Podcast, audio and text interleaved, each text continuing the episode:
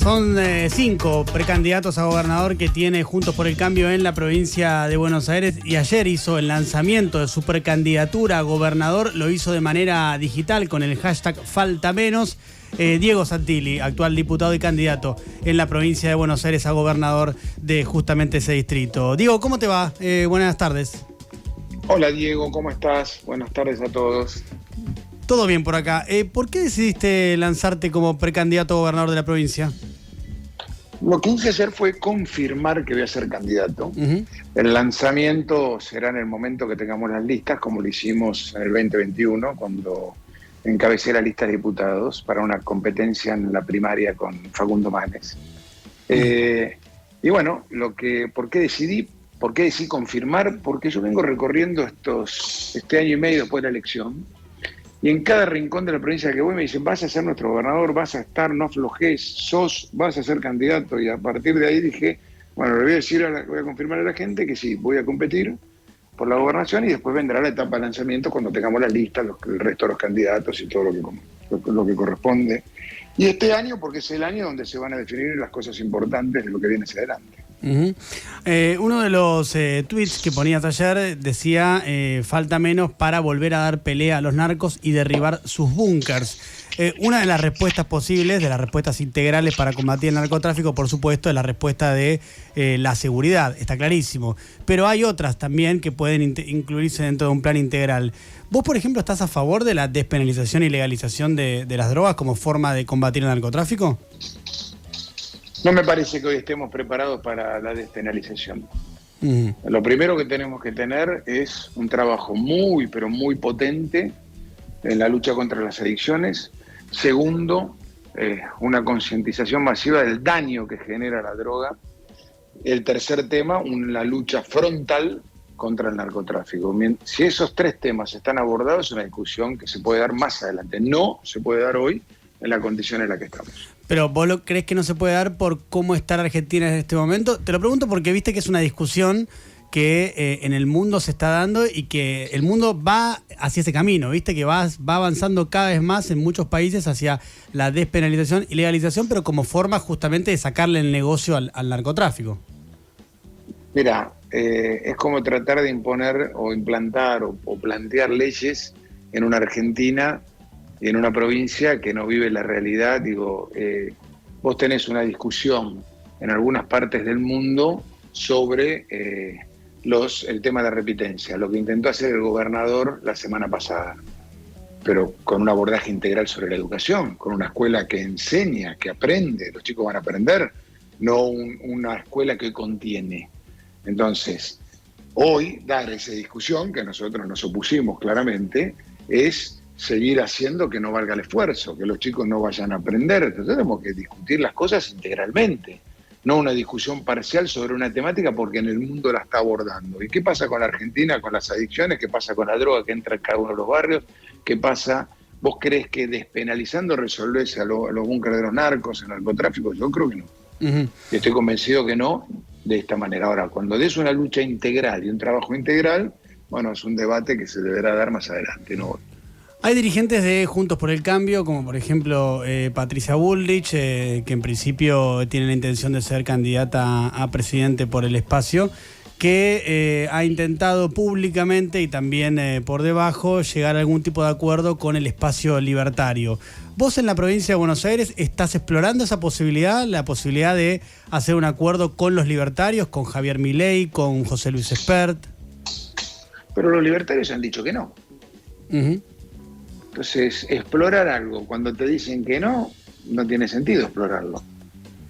Digo, me parece que hay una oportunidad tal vez de buscar algún camino con sectores liberales, como ya se exploró el año pasado, el 2021, perdón, eh, y que yo, López Murphy se sumó a competir por adentro. no, yo no lo pude lograr en la provincia con Esper, soy sincero, no lo pude lograr, hubiera, me hubiera gustado competir en el 2021 eh, en una primaria más ampliada en Juntos por el pero no lo logré. Entonces, o no pudimos, o no nos pudimos poner de acuerdo, que yo, entre nuestros, los partidos que componían nuestro, nuestro frente.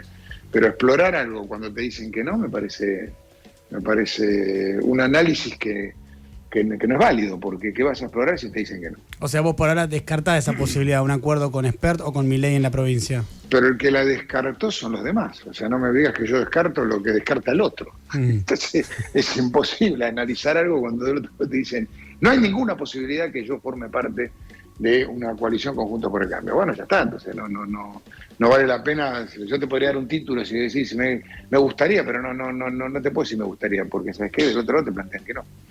Estamos hablando con eh, Diego Santilli. Diego, ¿qué tal? Nico Fiorentino te saluda. ¿Y cuáles son, cuáles serían los eh, límites que vos encontrás a la hora de eh, establecer alianzas y acuerdos políticos? Porque recién Diego te preguntaba por José Luis Esper, que es alguien que propone, por ejemplo, que a la delincuencia se la combate con cárcel o bala. Son sectores que proponen la eliminación del Banco Central. Digo, ¿cuál sería el límite? Decir, bueno, a quien, a quien piense de esta manera, yo no tengo forma de hacer una alianza los valores. Nosotros creemos que eh, el Estado hoy, el enorme Estado que tenemos, está brindándote educación, te está brindando seguridad, te está brindando salud, te está brindando infraestructura. Yo pienso que no. ¿Y el valor que le asigna a la vida a alguien que dice que a la delincuencia se la combate con, con, cárcel o bala no es un valor a tener en cuenta? a la delincuencia se la combate con firmeza, con policía en la calle, con presencia, con decisión y con mucha capacitación y tecnología. Eso es lo que tenemos que hacer. Ahora, vos tenés que tratar de no de ponerte de acuerdo en la mayoría de los temas, tal vez no en la integralidad. Ahora, son hipótesis de trabajo que hoy uno no las tiene, porque no están, no pasaron. Entonces, yo lo que te diría es, en vez de hablar de los temas sobre los otros, hablemos de lo que uno piensa. Y yo pienso lo que te dije antes, yo quiero ser candidato en la provincia y voy a eh, luchar por ser gobernador para transformar estos problemas estructurales que la provincia arrastra, que no ha podido resolver y que está muy mal y en, deterioro eh, cada vez más grande. Eh, recién hablabas de la situación de la educación en la provincia. Diego, ¿cómo, imaginás, ¿cómo te imaginas siendo gobernador en tu relación con los sindicatos docentes de la provincia de Buenos Aires? No, yo te voy a dar mi visión. Yo creo que en la, en la educación nosotros tenemos que recuperar la escuela que en donde los chicos van a aprender. Y para que la escuela los chicos vayan a aprender, tenemos que tener una modernización de la currícula. Modernización de la currícula significa no solo el aprendizaje de las cuestiones básicas, que es la lengua, la comprensión de texto y la matemática, sino también apuntar a aquella educación que te integra en el futuro y en los trabajos del futuro, la robótica, la tecnología. Segundo, tiene que haber una capacitación constante de los docentes, porque todos nosotros nos venimos capacitando constantemente para progresar en cada uno de nuestros trabajos y para además ayornarse a lo que viene y cómo hacer que los chicos tengan el trabajo en el, en el futuro. Tercer tema, infraestructura y equipamiento. Entonces, no puede ser que en este invierno muchos chicos hayan entrado en diferentes escuelas a las diez y media de la mañana porque no tenían calefacción porque no estaban las estufas. Entonces digo, son cosas, o porque no había gas en las escuelas, son cosas con las que hay que trabajar, con las que hay que acercar, con las que hay que plantearle a cada uno de los sectores sociales para que puedan tener acceso a un futuro mejor, un trabajo mejor, por ponerlo en castellano. Ahora, Diego, Eso es lo, que pienso en términos educativos. Sí, no lo hiciste vos porque no formaba parte de la gestión, pero justamente la cuestión eh, edilicia de infraestructura es de lo que más se le cuestionó a cuando sí tu espacio político, el PRO, el PRO eh, gobernó la provincia de Buenos Aires. Pero por favor, 32 años viene gobernando el mismo símbolo político. Vamos a cumplir 40 años ahora de esta joven democracia. Décimo presidente de la República Argentina. Provincia de Buenos Aires, gobernado 32 de los 40.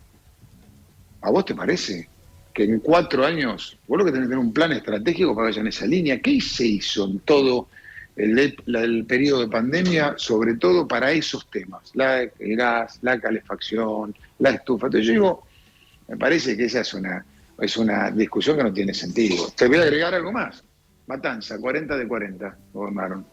¿Qué cambió? Entonces, yo, yo me parece que hay que tener una mirada un poquito más amplia.